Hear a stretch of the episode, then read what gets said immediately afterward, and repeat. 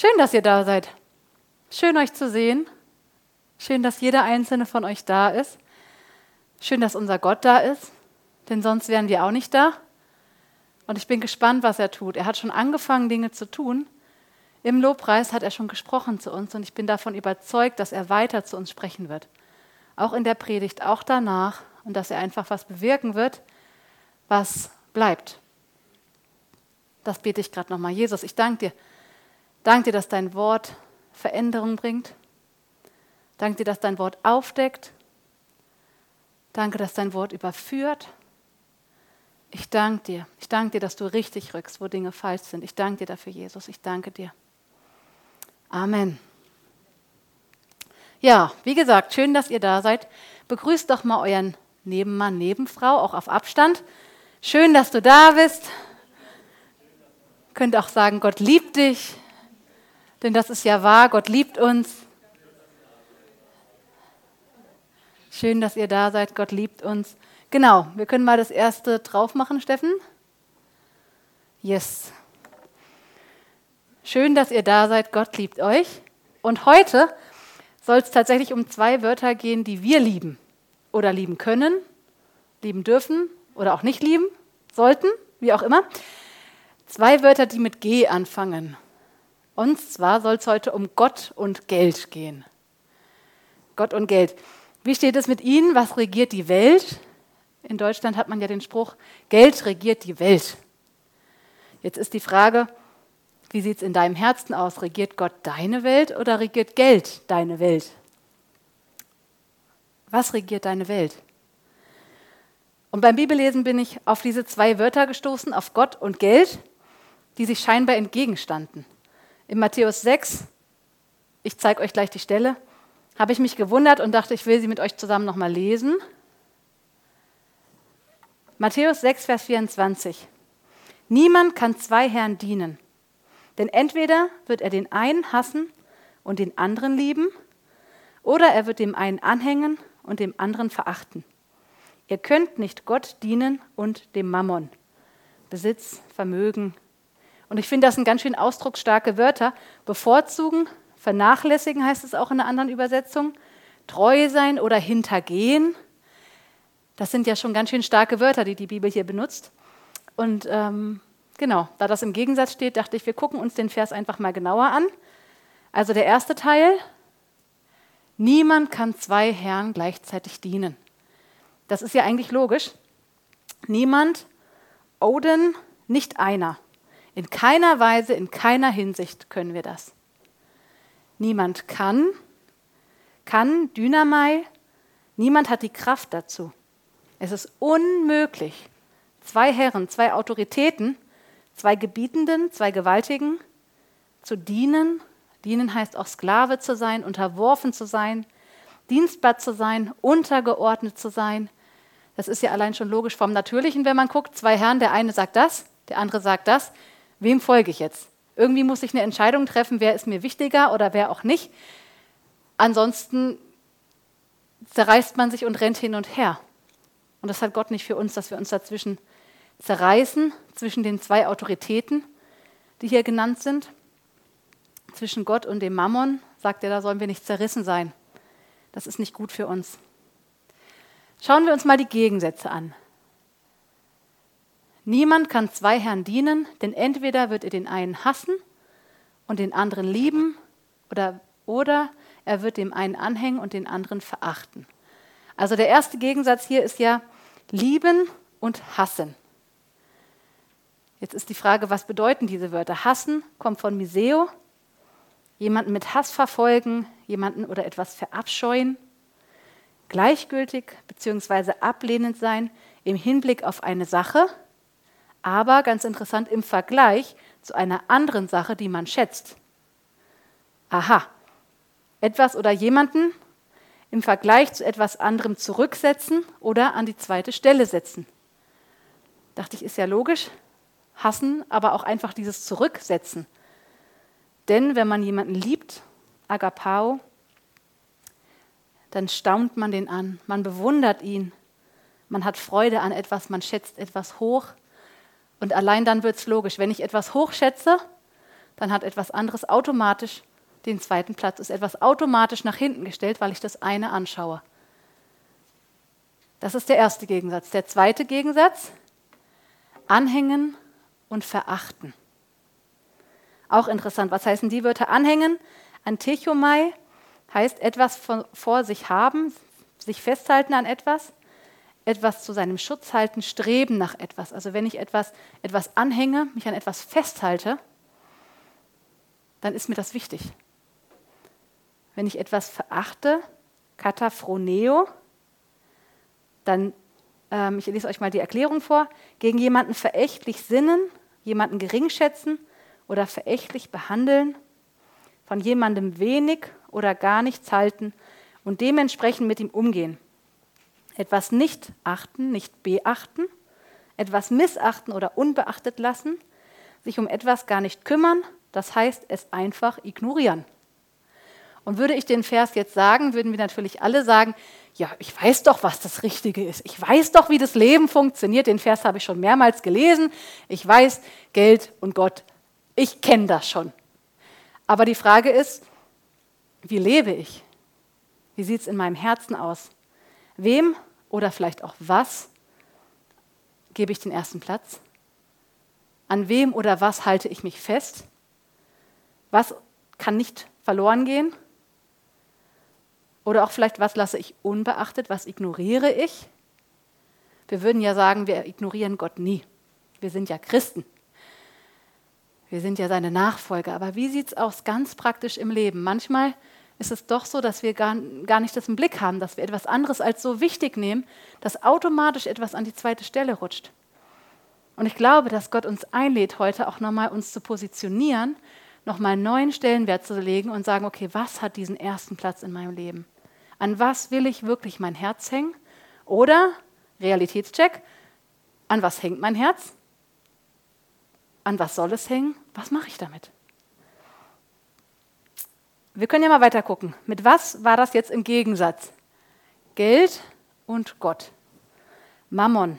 Mammon, Mammonas heißt auch, kommt von ursprünglich die Gottheit des Geldes und der Habe. Also interessant, ich vertraue auf den Besitz. Ich vertraue auf das, was ich habe. Und dieser personifizierte Wohlstand, fast wie eine Person, der ich vertraue, etwas, dem ich vertraue, steht aber im Gegensatz zum Vertrauen auf Gottes Versorgung. Wenn ich auf etwas anderes vertraue, dann vertraue ich ja in dem Fall nicht auf Gott, sondern auf das, was ich habe. Und das funktioniert natürlich nicht. Ich kann nicht vertrauen auf das, was ich habe, und dann passiert irgendwas, aber Gott, ich vertraue dir. Aber eigentlich habe ich ja vorgesorgt. Eigentlich, Gott ist ja gut. Habe ich ja schon. Wir können nicht zwei Herren gleichzeitig dienen. In der Hoffnung für alle heißt es passend, niemand kann zwei Herren gleichzeitig dienen. Wer dem einen richtig dienen will, wird sich um die Wünsche des anderen nicht kümmern können. Er wird sich für den einen einsetzen und den anderen vernachlässigen auch ihr könnt nicht gleichzeitig für Gott und das Geld leben. Klare Aussage. Aber warum sind Geld und Gott, Gott und Geld hier entgegengesetzt? Kann es nicht sein, dass das eine dem anderen dient? Wie ist es? Worum geht es hier eigentlich? Und die Frage ist, woran hängt dein Herz? Wofür schlägt dein, dein Herz? Was ist in deinem Fokus? Das Problem ist nicht das, was wir haben, unser Hab und Gut, sondern das Problem ist, wenn Geld, wenn unser Besitz zu unserem Fokus wird, wenn das das ist, worum wir uns drehen, das das ist, was uns bestimmt, denn dann sind wir auf der falschen Seite sozusagen vom Pferd gefallen, wie man so schön sagt, sondern unser Fokus ist klar, unser Fokus ist Jesus. Die Bibel hat hier aber eine ganz interessante Lösung, denn wie gesagt, ihr geht es gar nicht um das, was du besitzt oder womit dein Geldbeutel jetzt gefüllt ist, sondern ihr geht es um dein Herz. Wo ist deine Sicherheit? Ist die in äußeren Umständen oder ist die in Gott? Psalm 62, Vers 11 sagt sehr einfach und knapp und kurz, vertraut nicht auf Erpressung und betrügt euch nicht durch Raub. Setzt nicht trügerische Hoffnung auf unrecht erworbenen Reichtum. Wenn der Reichtum wächst, richtet euer Herz nicht drauf. Dachte ich, das ist eine klare, einfache Anleitung. Wenn der Reichtum wächst, richtet euer Herz nicht darauf. Eine andere Übersetzung schreibt dann, hängt euer Herz nicht daran. Deswegen auch dieses Herz im Hintergrund, nicht zu Weihnachten, aber woran hängt dein Herz? Wo machst du dein Herz fest? Worauf ist dein Herz ausgerichtet? Und wenn man jetzt mal abgesetzt, äh, ab, abseits guckt von dem, was ich besitze, woran hängt dein Herz? Woran hängt mein Herz? Es gibt ja genug Menschen, Wohnung, Arbeit. Wenn das ist, dann alles gut. Wenn das nicht ist, oh, dann habe ich ein Problem. Dann hängt mein Herz daran. Woran hängt dein Herz? Woran hast du dich festgemacht? Wo ist deine Sicherheit? In 1 Timotheus 6, Vers 17, wir können es ja mal zusammen lesen, heißt es, den Reichen in dem gegenwärtigen Zeitlauf gebiete, nicht hochmütig zu sein, noch auf die Ungewissheit des Reichtums, in der Schlachter heißt es Unbeständigkeit des Reichtums, Hoffnung zu setzen, sondern auf Gott, der uns alles reichlich darreicht zum Genuss.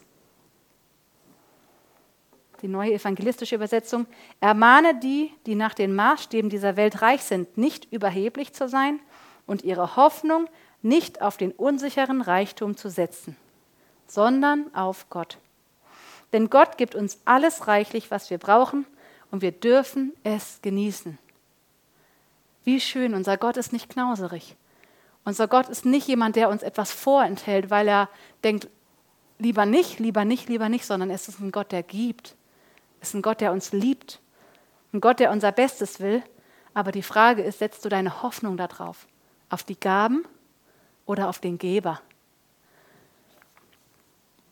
Es geht nicht darum, unsere Hoffnung auf dieses Unsichere wie Reichtum zu setzen, sondern auf Gott. Darum geht es. Genau.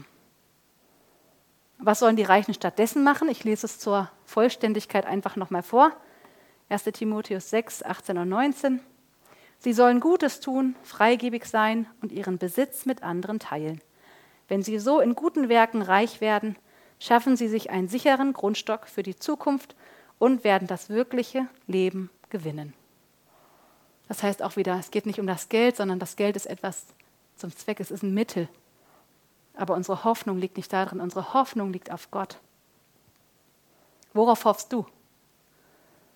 Was erwartest du? Woran hängt dein Herz? Worauf ist dein Herz ausgerichtet? Wir gucken mal weiter, was die Bibel sagt dazu. Jakobus 1, Vers 9 und 10. Der niedrige Bruder aber rühme sich seiner Hoheit, der Reiche aber seiner Niedrigkeit, denn wie des Grases Blume wird er vergehen.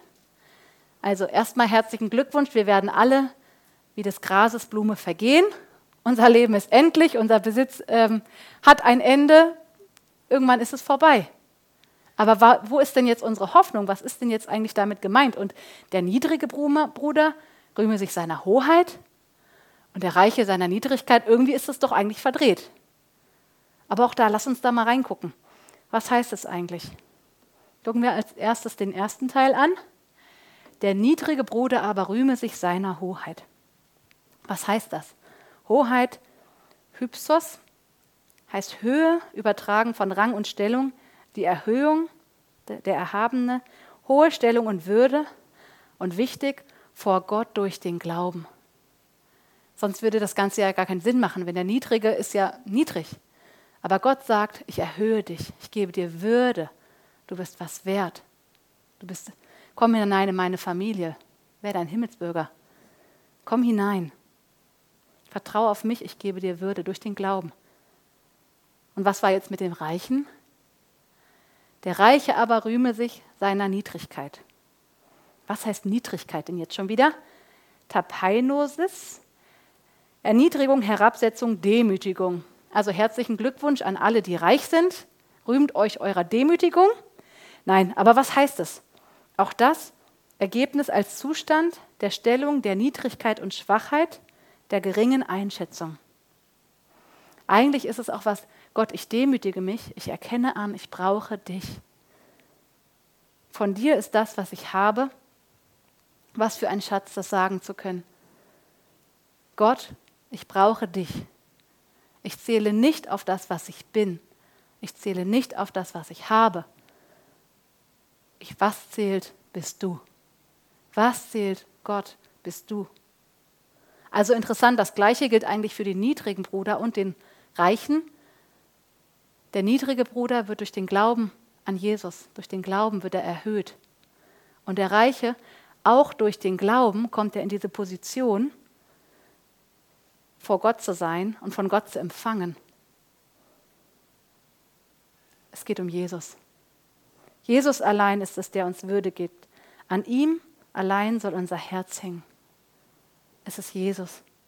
Und das gilt, Gott hat da keinen ausgenommen, dass er sagt, ach, das ist jetzt nur für die einen oder nur für die anderen, sondern Gott sagt tatsächlich, komm zu mir, erkenne an, dass du mich brauchst, alleine schaffst du es gar nicht. Wenn du auf andere Dinge vertraust, andere Dinge kommen ins Wackeln. Unsere Gesellschaft ist am Wackeln, das Leben ist am Wackeln. Wenn ich meine Sicherheit baue auf Beziehungen, da kann Knacks reinkommen. Wenn ich mein Leben baue auf mein Konto, mein Geld, was auch immer, in YouTube alle Clips sagen, was ist, wenn ihr Geld morgen nichts mehr wert ist? Ja, kann sein. Was ist, wenn auf einmal Krieg losbricht? Dann haben wir nichts mehr. Aber was haben wir dann? Wir haben trotzdem noch unser Gott ist bei uns. Unser Jesus ist bei uns. In ihm sind wir stark. In ihm haben wir das, was wir brauchen. Da gehen wir nachher nochmal rein. Da möchte ich jetzt nicht zu viel vorne wegnehmen, was wir alles an, in ihm haben, denn es lohnt sich, sein Herz an Jesus zu hängen. Ich habe das gemacht und ich muss sagen, es ist die beste Entscheidung, die ich je getroffen habe. Und immer wieder kommen Situationen, wo man sie bestätigen kann wo man sagen kann, ja Jesus, ich bleibe an dir dran, ja Jesus, das, was jetzt gerade kommt, es soll nicht die Wichtigkeit haben, sondern Jesus, du sollst die Nummer eins sein in meinem Leben. In Jakobus 2, Vers 5 steht, hört, meine geliebten Brüder, hat nicht Gott die vor der Welt Armen auserwählt, reich im Glauben und Erben des Reiches, der Königsherrschaft zu sein, dass er denen verheißen hat, die ihn lieben die Armen. Ist das jetzt wieder im Gegensatz zu dem, was ich gesagt habe? Eigentlich es, geht es Gott gar nicht darum, ob ich mehr habe oder weniger habe. Muss ich jetzt arm werden? Weil ich will ja reich im Glauben sein. Ich möchte ja ein Erbe des Reiches sein. Was ist jetzt, was heißt es denn jetzt eigentlich, dieses Arme, arm zu sein? Lass uns wieder hingucken. Arme, Tochos, sich ängstlich ducken oder bücken, aufgrund des Gefühls der einen Niedrigkeit gegenüber jemandem höhergestellten hilflos, unfähig, etwas zustande zu bringen, schwach, nichts vorzuweisend haben. Wie geht es uns mit den Begriffen? Sehen wir uns damit? Die stehen ja irgendwie in dem Zusammenhang mit reichem Glauben und Erben des Reiches. Wie geht es mir damit? Hilflos zu sein, unfähig, unfähig, etwas zustande zu bringen, schwach, nichts vorzuweisen haben. Ich muss sagen, wenn ich ehrlich bin, früher war das gerne, dass ich gesagt habe, Gott, das kriege ich schon ganz gut hin. Und du bist ja da, zusammen kriegen wir das ganz gut hin. Aber eigentlich, eigentlich habe ich da ja schon ziemlich gute Ideen oder irgendwie kriege ich das ja schon ganz gut hin. So ganz schlecht bin ich ja nun doch nicht drauf. Und so eigentlich habe ich ja doch ganz schön viel in meinem Leben schon bewältigt und so. Man kann sich das ja so reinreden. Aber wie ist das? Wie geht es mir damit? Dürftig, hilflos, unfähig zu sein, nichts vor, vorweisen zu haben, schwach zu sein. Wenn ich ehrlich bin, meiner Seele war ganz oft das erste lieber Gott, ich krieg das schon hin, danke für deinen Segen. Hm, ist das das, was Gott gedacht hat? Seine guten Pläne, dass ich meinen Weg gehe und dann er noch so ein bisschen mitkommt? Er hat so viel mehr für uns, so viel mehr. Aber wie geht es mir damit? Wie geht es mir damit hilflos, dürftig, unfähig, etwas zustande zu bringen, schwach, nichts vorzuweisen haben zu sein? Wie geht es euch damit? Unfähig zu sein. Manchmal piekst uns das so ein bisschen, aber das ist okay. Das ist okay. Denn es geht ja nicht um uns. 1. Korinther 1, Vers 26 bis 31. Denn seht eure Berufung, Brüder, dass es nicht viele Weise nach dem Fleisch, nicht viele Mächtige, nicht viele Edle sind, sondern das Törichte der Welt hat Gott auserwählt, damit er die Weisen zu Schande macht. Und das Schwache der Welt hat Gott auserwählt, damit er das Starke zu Schanden macht. Und das Unedle der Welt und das Verachtete hat Gott auserwählt, das, was nicht ist, damit er das, was ist, zunichte mache dass sich vor Gott kein Fleisch rühmen kann. Aus ihm aber kommt es, dass ihr in Christus Jesus seid, der uns geworden ist, Weisheit von Gott und Gerechtigkeit und Heiligkeit, geheiligt sein, und Erlösung, damit, wie geschrieben steht, wer sich rühmt, der rühme sich des Herrn. Der rühme sich im Herrn. Hoffnung für alle schreibt auch ganz schön, das gilt auch für euch, dass ihr mit Jesus Christus verbunden seid, verdankt ihr allein Gott. Ich kann mich nicht auf die Schulter klopfen.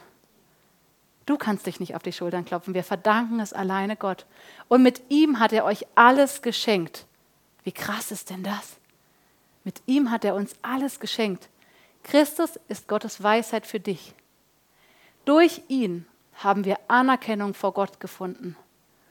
Allein dieser Punkt Allein dieser Punkt, Anerkennung vor Gott, wir sind gerecht gemacht. Allein dieses, durch ihn gehören wir zu Gottes heiligem Volk. Was für eine Ehre. Was für eine Ehre. Durch ihn sind wir auch von unserer Schuld befreit. Wir sind nicht mehr geknechtet von Schuld, Scham, Verdammnis, sondern in Jesus Christus sind wir gerecht gemacht. Wow. Wow. Allein jeder einzelne Punkt wäre schon eine Predigt wert, aber ich predige jetzt mal weiter ähm, und bleibe jetzt nicht so lange daran hängen. So trifft nun zu, was die Heilige Schrift sagt. Wenn jemand auf etwas stolz sein will, soll er auf das stolz sein, was Gott für ihn getan hat. Denn wir verdanken es wirklich ihm. Wir können uns nicht auf die Schulter klopfen, sagen, Herr, das habe ich gut gemacht, ich habe mich gut definiert und irgendwie kriege ich das ganz gut hin, in deinem Reich zu laufen und in deinen Fußstapfen. Ja, ich sehe das ja schon immer ganz gut, irgendwie, ich komme da ganz gut klar, sondern es geht um Jesus. Es geht um Jesus. Woran hängt mein Herz? Hängt mein Herz an dem, was ich vorweisen kann? Was ich vielleicht schon erwirkt habe, was ich verstanden habe? Hängt mein Herz daran? Oder hängt mein Herz an diesem kostbaren Jesus? An diesem kostbaren Jesus, in dem Gott uns alles geschenkt hat, was wir brauchen. Ich weiß, wir wissen alle die richtige Antwort aber wie sieht es tief drin in meinem Leben aus? Habe ich gerne was vorzuweisen oder weise ich auf meinen Jesus und sage, Jesus, ich danke dir, du hast es getan. Schon im Alten Testament in Jeremia 9, 22 und 23 steht, so spricht der Herr, der Weise rühme sich nicht seiner Weisheit und der Starke rühme sich nicht seiner Stärke, der Reiche rühme sich nicht seines Reichtums, sondern wer sich rühmt, rühme sich dessen, Einsicht zu haben und mich zu erkennen, dass ich der Herr bin, der Gnade, Recht und Gerechtigkeit übt auf der Erde, denn daran habe ich gefallen, spricht der Herr. Oder auch wieder eine andere Übersetzung. Ich habe jetzt mal verschiedene Übersetzungen mit reingenommen, einfach um das Verständnis so ein bisschen aufzuschließen, weil manchmal sind ja manche Wortkombinationen schwieriger als andere. Grund zum Rühmen hat nur, wer mich erkennt und begreift, was ich will. Wer einsieht, dass ich Jahwe bin, der auf der Erde Gnade, Recht und Gerechtigkeit schafft. Denn das gefällt mir, spricht Jahwe. War aus der neuen evangelistischen Übersetzung. Das heißt, es geht gar nicht um uns. Es geht um Gott. Es geht um den Vater, es geht um Jesus, es geht um sein Wesen, es geht um ihn das Evangelium, diese gute Nachricht, diese Freudenbotschaft. Ich finde es toll. Gott hat keinen ausgeschlossen, weder den Armen noch den Reichen, weder den Weisen noch den Dummen, weder den, der viel vorzuweisen hat, noch den, der mittellos ist. Gott hat keinen ausgenommen, sondern er sagt, die gute Nachricht ist für jeden, der glaubt. Römer 1,16. Wir alle brauchen Jesus. Wir alle brauchen ihn. Keiner von uns kann sich was einbilden auf das, was wir haben, auf das, was wir sind, sondern wir brauchen Jesus. Wir sind komplett abhängig von Jesus und von dem, was er getan hat, von dem, was er tut in unserem Leben. Denn sonst, ich glaube, wir würden ganz schön oft gegen die Wand laufen, wenn ich ehrlich bin. Oder uns verrennen in irgendwelchen Plänen. Aber er ist so gnädig. Er ist so gut zu uns. Er ist so liebevoll, dass er immer wieder sagt, komm, komm zu mir, komm auf meine Wege, komm, komm, komm an meine Hand. Hängt mein Herz an ihm? Hängt dein Herz an ihm? Worauf ist mein Herz ausgerichtet? Worauf ist dein Herz ausgerichtet? Ich will ihn immer mehr erkennen. Oder will ich vielleicht auch mein Reich bauen, meine Pläne verfolgen? Was will ich? Wie sieht es mit dir aus? Was willst du? Willst du ihn immer mehr erkennen? Ist das deine Priorität? Oder möchtest du dein Reich bauen, deine Pläne verfolgen? Und das andere ist halt der zweite Platz, was wir hatten. Man kann nicht zwei gleichzeitig Sachen dienen, sondern wir dienen unserem Gott. Aber manchmal probieren die Sachen aufzusneaken und den ersten Platz zu bekommen. Und dann ist es wichtig, dass wir sagen, nein, Jesus, du hast den ersten Platz, mein Herz ist an dir ausgerichtet. Und wo wir merken, dass wir unser Herz an falsche Dinge gebunden haben, an falsche Dinge gehängt haben, da können wir umkehren. Da ist Vergebung da. Umkehren, Buße tun, heißt ja, ich bin so gegangen. Vorher war das meine Prioritäten in dem Fall. Und jetzt, ich kehre um. Jesus, ich komme zu dir. Ich sage, du bist meine Nummer eins. Das andere zählt gerade nicht. Und soll auch später nicht zählen, sondern du bleib, bist und bleibst die Nummer eins. Lasst uns zurückkommen zum Anfänger und Vollender des Glaubens, er ist der Inhalt unseres Glaubens. Und wenn wir an ihm festhalten, bringt er die Dinge in uns durch. Sogar das, was wir nicht können. Er macht es. Aber wir brauchen ihn. Ist unser Herz auf ihn ausgerichtet? Also, ich möchte reich sein im Glauben. Ich möchte ein Erbe des Reiches sein. Wer noch? Du. Eins, zwei, drei, vier, fünf, sechs, okay. Fast alle. Für wen hat Gott das nochmal? Wen hat Gott nochmal auserwählt? Wer weiß die Stelle noch? Wen hat Gott auserwählt, reich im Glauben zu sein, ein Erbe des Reiches zu sein? Für wen ging das nochmal? Wenn wir das wollen, müssen wir ja wissen, was dann wichtig ist.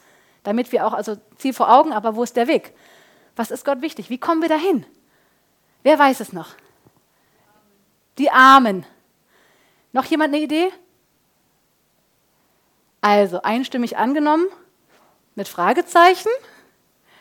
Die Armen, die Armen, ja, aber wir lesen den Vers nochmal. Ähm, Hört, meine geliebten Brüder, hat nicht Gott die von der Welt Armen auserwählt, reich im Glauben und Erben des Reiches, der Königsherrschaft zu sein, dass er denen verheißen hat, die ihn lieben? Aha, es geht nicht nur darum, arm zu sein, denn wenn ich arm bin, könnte ich mich ja selbst sogar auch bemitleiden und sagen, ach, ich armer, ich habe alles hingegeben, ach, ich drehe mich dann aber wieder um mich selbst. Sondern ja, ich bin arm, ich bin bedürftig, aber wem hat das versprochen? Denen, die ihn lieben, denen, wo das Herz an ihm hängt. Ist er meine erste Liebe? Oder steht etwas Erstes an der ersten Stelle in meinem Leben? Wie gesagt, die Antwort wissen wir alle, aber lasst uns mal heute auch wieder mal einen Realitätscheck machen und sagen, okay, wo andere Dinge mir zu wichtig geworden sind, wo sie den Thron erklommen haben, da sage ich, nein, Jesus, du, mein Herz hängt an dir. Und auch, wie gesagt, heute soll es ja auch ein bisschen um Geld und Gott gehen. Ich habe den Bericht gehört von einem jungen Mann, der seinen Besitz liebte. Tatsächlich konnte der Besitz ihn abhalten von der Nachfolge von, Jesus. Wie traurig. Wie traurig, dass der Besitz nachfolgen kann, in die Pläne Gottes zu kommen. Wie traurig. Am Ende blieb er traurig und allein. Er ging weg von dem Leben Gottes, aber diesem nahe zu sein und Jesus zu folgen, das ist doch viel erfüllender, viel lebensbereichernder als jeder Schatz, den uns die Welt bieten kann, jeder Reichtum, jedes Hab und Gut auf dieser Erde das kann uns doch nicht erfüllen. Das kann uns doch nicht reich machen. Und dieser Bericht steht tatsächlich in der Bibel. Vielleicht haben manche ihn schon erraten, um wen es geht. Wir können es ja gerade mal lesen. Markus 10, 17 bis 23. Als Jesus sich gerade wieder auf den Weg machte, kam ein Mann angelaufen, warf sich vor ihm auf die Knie und fragte, guter Rabbi, Lehrer, was muss ich tun, um das ewige Leben zu bekommen? Was nennst du mich gut? entgegnete Jesus. Gut ist nur Gott, sonst niemand. Du kennst doch die Gebote. Du sollst nicht morden, nicht die Ehe brechen, nicht stehlen, du sollst keine Falschaussagen machen und niemanden um das Seine bringen. Ehre deinen Vater und deine Mutter. Vers 20. Rabbi, erwiderte der Mann, das alles habe ich von Jugend an befolgt. Und jetzt Jesus sah ihn voller Liebe an. Eins fehlt dir. Krass, es ist nur eins, was er sagt. Jesus sagt hier, eins fehlt dir. So viel hast du schon geschafft, aber das eine. Geh und verkaufe alles, was du hast und gib den Erlös den Armen. Du wirst dann einen Schatz im Himmel haben und komm und folge mir nach. Der Mann war entsetzt, als er das hörte und ging traurig weg, denn er hatte ein großes Vermögen. Da blickte Jesus seine Jünger der Reihe nach an und sagte, wie schwer ist es doch für Menschen, in das Reich Gottes hineinzukommen, wenn sie viel besitzen. Was ist mit Geschäftsmännern? Kommen die nicht ins Reich Gottes? Ich glaube, die Frage ist da wieder, woran hängt dein Herz? Hängt dein Herz an dem, was du hast? Jesus wusste, sein Herz, er hat alles gemacht, aber sein Herz hängt an dem, was er hat. Und genau das hat Jesus probiert anzufassen. Genau da hat Jesus gesagt, das habe ich. Häng dein Herz an mich, folge mir nach. Ich möchte nicht, dass du mit deinem Besitz verstrickt bist, dass es dich blockiert, in die Wege Gottes zu kommen, sondern folge mir nach. Folge mir nach. Folge mir nach. Und das Schöne ist, er gibt uns ja die Dinge zum Genuss. Unser Gott ist ja dieser gute Gott. Unser Gott ist der Versorger. Wir werden es gleich noch lesen. Er ist dieser gute Gott. Wir brauchen keine Angst haben, dass wir im Mangel sind, wenn unser Herz an ihm hängt.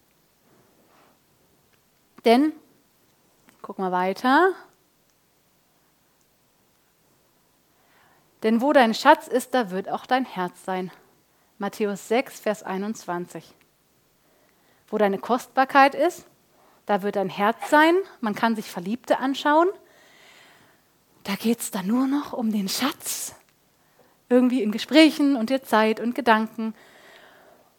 Da wird dein Denken, dein Verstehen, dein Wille, das Gedächtnis, deine Absicht, dein Verlangen, das Gewissen sein bei deinem Schatz. Die Frage ist, wer oder was ist dein Schatz? Wer oder was steht auf der Nummer eins in deinem Leben? Woran hängt dein Herz? Hänge dein Herz ganz neu an Jesus. Heute ist der Tag. Heute ist die Zeit. Hänge dein Herz an Jesus ganz neu. An ihm soll mein Herz hängen, nicht an äußeren Umständen oder dem, wie ich mich definieren könnte. Paulus ist uns da ein Beispiel. Er hat gesagt, alles, worauf ich mir etwas einbilden könnte, ich erachte es für Dreck. Ich erachte es für Dreck. Warum? Damit ich Jesus gewinne. Damit mein Herz ganz auf Jesus ausgerichtet bin. Ich will nicht, dass irgendwas meinen Fokus klaut, sondern der, der mich definiert, der, der mir wichtig ist, der, der meinem Leben Sinn ist, es ist Jesus.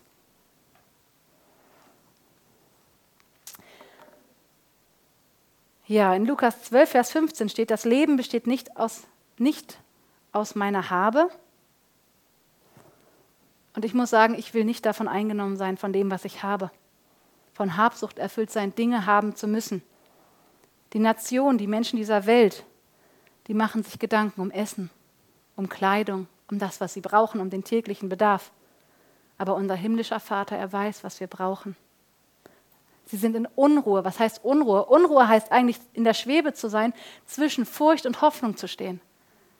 Immer wieder eigentlich, ja, ich habe oder doch nicht. Oder wie ist es? Und so viele Menschen in unserer Gesellschaft, die sind getrieben von Angst. Die sind getrieben von dem, was ist wenn? Was ist für alle Fälle? Was ist wenn? Ich kann nicht für alles vorsorgen. Man probiert für alles vorzusorgen. Ich glaube, Vorsorge hat auch äh, einen gewissen Stellenwert. Ja, es ist gut vorzusorgen aber hör auf Jesus. Nicht aus dir selber heraus vorsorgen, nicht aus Angst heraus, ich muss, ich muss, ich muss, ich sorge mich, sondern mein Vertrauen liegt auf Jesus. Mein Vertrauen, mein Herz hängt an ihm, nicht an den Umständen. Ich will von ihm abhängig sein. Wie sieht es mit dir aus? Möchtest du in allem von ihm abhängig sein?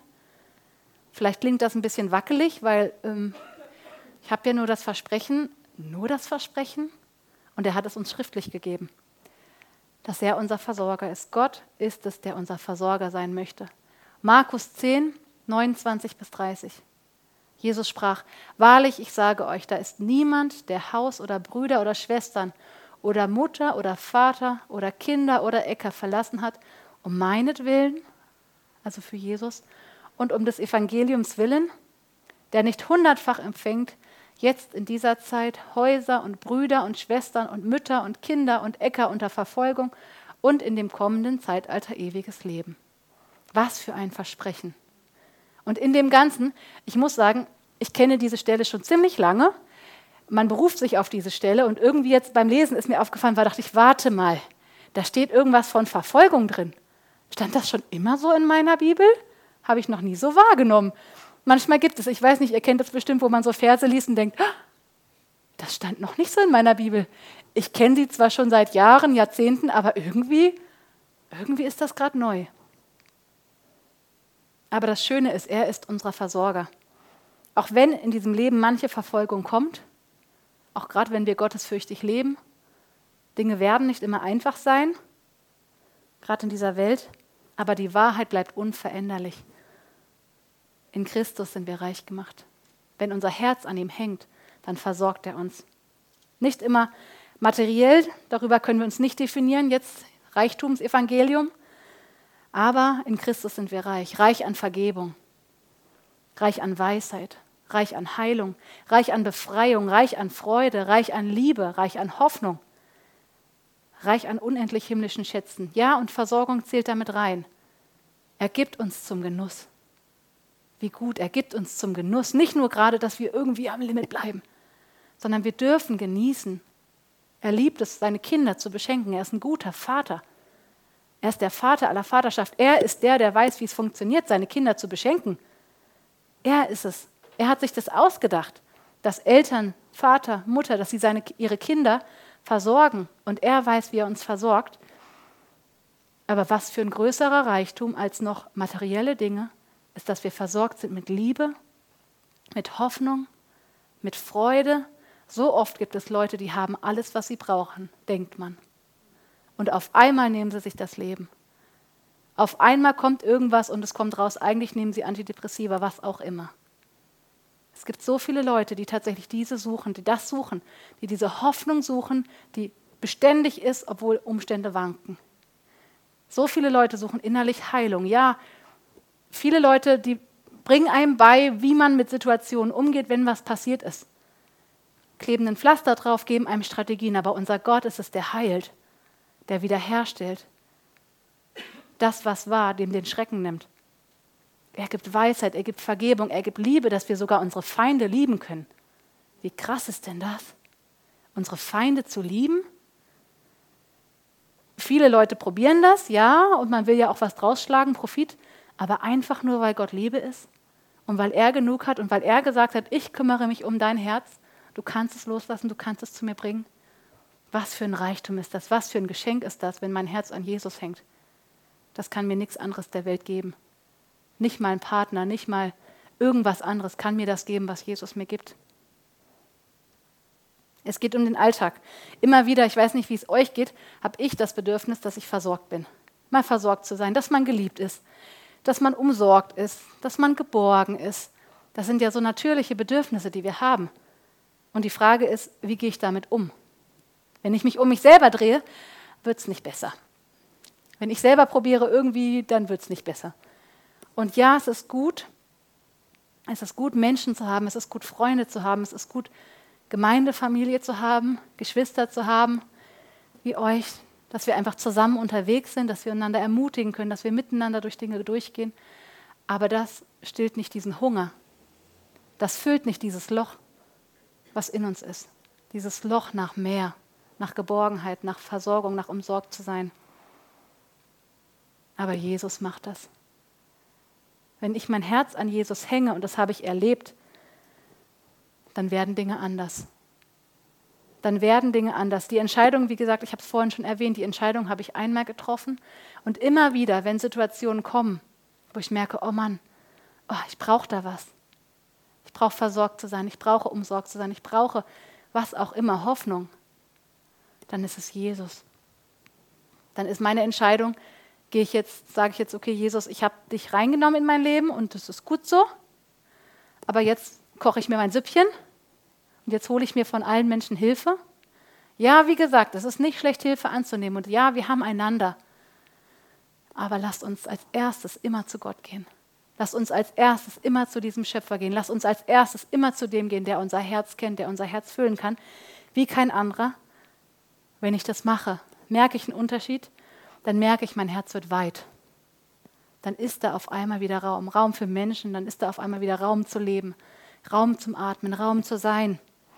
dann kommen Ruhe und Frieden hinein. Er lädt uns ein. Er lädt uns ein. Kolosser 1,13, er hat mich errettet und herausgerissen aus dem Machtbereich der Finsternis. Viele werden das kennen, diesen Vers. Aber was heißt dieses herausgerissen? Was hat er da gemacht? Er hat mich durch sein machtvolles und helfendes Eingreifen schützend an sich gezogen und so meine Unversehrtheit bewahrt. Er hat mich befreit, beschirmt, beschützt, behütet, aus der Gefahr errettet. Er ist es, der sich schützend vor mich stellt und Unheil von mir abwehrt und abhält. Die Frage ist, gebe ich ihm diesen Raum? Gebe ich ihm diesen Raum, dass er es machen kann? Gebe ich ihm diesen Raum? Ist er die Nummer eins oder orientiere ich mich an ganz anderen Dingen? Ich lese es nochmal vor, ich fand es so schön. Dieses, er hat mich herausgerissen aus dem Machtbereich der Finsternis. Er herausgerissen. Er hat mich durch sein machtvolles und helfendes Eingreifen schützend an sich gezogen und so meine Unversehrtheit bewahrt. Er hat mich befreit, beschützt, beschirmt, behütet, aus der Gefahr errettet. Er ist es, der sich schützend vor mich stellt und Unheil von mir abwehrt und abhält. Was für ein megamäßig liebevoller Gott das ist. Und ich lade uns ein, heute Abend ganz praktisch, dass wir unser Herz ganz neu sagen, ich mache es an dir fest. Jesus, ich mache es an dir fest. Ich folge dir. Jesus, sei du die Nummer eins in meinem Leben. Nicht mein Besitz, nicht meine eigenen Qualitäten, nicht meine Pläne, nicht mein Reich zu bauen, sondern Jesus, ich lade dich ein, ich entscheide mich, dass du dieser Schatz in meinem Leben bist. Du sollst es sein, worum, worum sich mein Denken dreht, mein Wollen dreht. Du sollst es sein, nichts anderes soll diesen Platz einnehmen. Definierst du dich oder darf er dich definieren? Auch da hängt dein Herz an ihm. Er ist es, der dir Würde gibt. Ihn zu erkennen, darin erkennen wir uns selber, weil er uns Würde gibt, weil er uns herausgerissen hat, weil er uns errettet hat. Ja, lad ihn ein. Lad ihn ein. wo du merkst, dass du deinen Fokus auf Besitz gelegt hattest, da wo deine Gedanken, dein Wollen, alles Mögliche sich um deinen Besitz, um das, was du hast oder auch nicht hast, wo, dich, wo du da drinnen wie festgebissen warst in Dingen. Demütige dich vor Jesus. Was heißt das?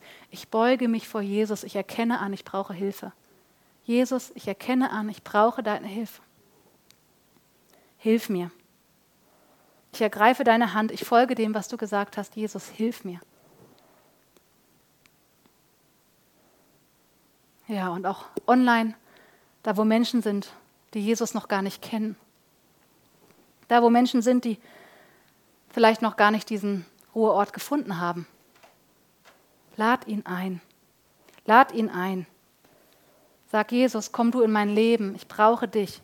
Hilf du mir. Jesus, ich brauche dich. Ja, und wie gesagt, wo wir merken, auch hier oder im Internet, wo du merkst, wo ich merke, ich habe mein Leben auf andere Dinge gebaut. Jesus ist gar nicht diese Nummer eins, die er sein sollte. Ich habe mein Leben auf was anderes gebaut. Wir fragen gleich den Heiligen Geist, der kann uns auch zeigen, offenbaren, wo einfach Dinge in Schieflage geraten sind, wo Dinge zu viel Gewicht bekommen haben, sodass das andere einfach keinen Platz mehr hatte. Da fragen wir den Heiligen Geist und er wird uns Dinge zeigen, wenn da Dinge sind. Und dann lasst uns diese Dinge richtig positionieren. Lasst uns uns selber positionieren. Lasst uns unser Herz ganz neu an ihn hängen. Er möchte deine Sicherheit sein. Er möchte dein Fokus sein. Und nicht um dich zu berauben, sondern um dich zu, zu beschenken. Um deinem Leben ganz neue Erfüllung zu geben, mehr als du dir selber das erträumen könntest. Es ist Christus, es ist Jesus. Ja, und wenn du Probleme hast mit Geld, mit dem Bereich, rede da mit Jesus auch drüber. Rede da mit Jesus. Er will uns helfen, auch mit unserem Geld, mit unserem Hab und Gut gut umzugehen. Er hat den Plan auch da drinne. Rede mit ihm. Frag ihn, was sagst du zu meinem Besitz, Herr? Ist das so okay, wie ich das handhabe? Möchtest du da was anderes? Denn nicht die Dinge, die ich denke und mein Besitz sollen an erster Stelle sein, sondern Jesus, Du sollst an erster Stelle sein. Du sollst es sein, was mich definiert. Ja, und wenn Schwierigkeiten sind im Umgang mit Finanzen. Wir hatten mal eine Predigtreihe, die kann man auf unserer Webseite nachhören, ähm, wen das interessiert, zum Umgang, guten Umgang mit Finanzen. Auch da lade ich dich ein, wenn dich das weiter interessiert. Schau mal nach. Die kann ich sehr empfehlen. Da sind gute Grundlagen auch dafür drin. Aber wie gesagt, heute soll es gar nicht darum gehen, wie gehe ich damit um, sondern wo hängt mein Herz? Wo hängt mein Herz? Hängt mein Herz an diesem Jesus? Ist er mein Fundament? Ist er das, auf das ich mein Leben gebaut habe? Sei nicht der Sklave deines Besitzes, der Untergebene, der sein Vertrauen in seinen Besitz setzt, sondern setze dein Vertrauen heute ganz neu auf Jesus. Sag ihm, Jesus, ich vertraue dir. Ich hänge mein Herz an dich. Amen. So soll es sein. Ja, und ich würde sagen, wir nehmen jetzt auch einfach nochmal Zeit und gehen mit dem Gehörten zu Jesus. Vielleicht war es ein bisschen viel, aber dann nimm das, wo Jesus dich angesprochen hat. Dann nimm den Punkt, wo dein Herz irgendwie mitgegangen ist. Nimm das und geh damit zu Jesus. Sag nicht morgen, sag nicht irgendwann, sondern lass uns jetzt damit zu Jesus gehen. Lass ihn wirklich uns ihn fragen. Ich bete auch gerade nochmal. Heiliger Geist, ich bitte dich, dass du uns einfach zeigst. Ich wünsche mir, dass du an erster Stelle stehst. Ich wünsche mir, dass wir in dieses volle Leben kommen, in dieses erfüllte Leben kommen, in dieses abenteuerliche, ausfüllende Leben, was du hast. Aber das geht, wenn du an erster Stelle bist. Und Jesus, ich bitte dich da, dass du uns zeigst, Heiliger Geist, zeig uns, wo unser Herz an falschen Dingen hängt, wo andere Dinge zu viel Prioritäten bekommen haben, wo andere Dinge unsere Aufmerksamkeit gefangen halten, uns gefangen halten. Heiliger Geist, ich bitte dich, dass du überführst, sodass wir umkehren können. Nicht dieses auf den Knien, ja auf den Knien, aber dass wir umkehren können von dem Weg, wie wir vorher gegangen sind, dass wir umkehren können und wirklich unseren Blick zu dir richten, richten können, uns richtig ausrichten können, unseren Fokus richtig können. Jesus, ich bitte dich, komm da rein, Heiliger Geist, komm da rein, zeig uns das.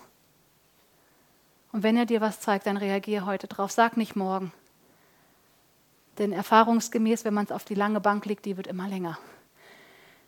Das wird immer länger, die To-Do-Liste, und man geht es gar nicht an. Aber wenn Jesus heute zu dir spricht, wenn er dir heute Dinge zeigt, dann antworte ihm. Dann antworte ihn. Dann lass uns ihn ganz neu auf die Nummer einsetzen, ganz neu seinem Herzen nacheifern, ganz neu ihm nachfolgen. Amen.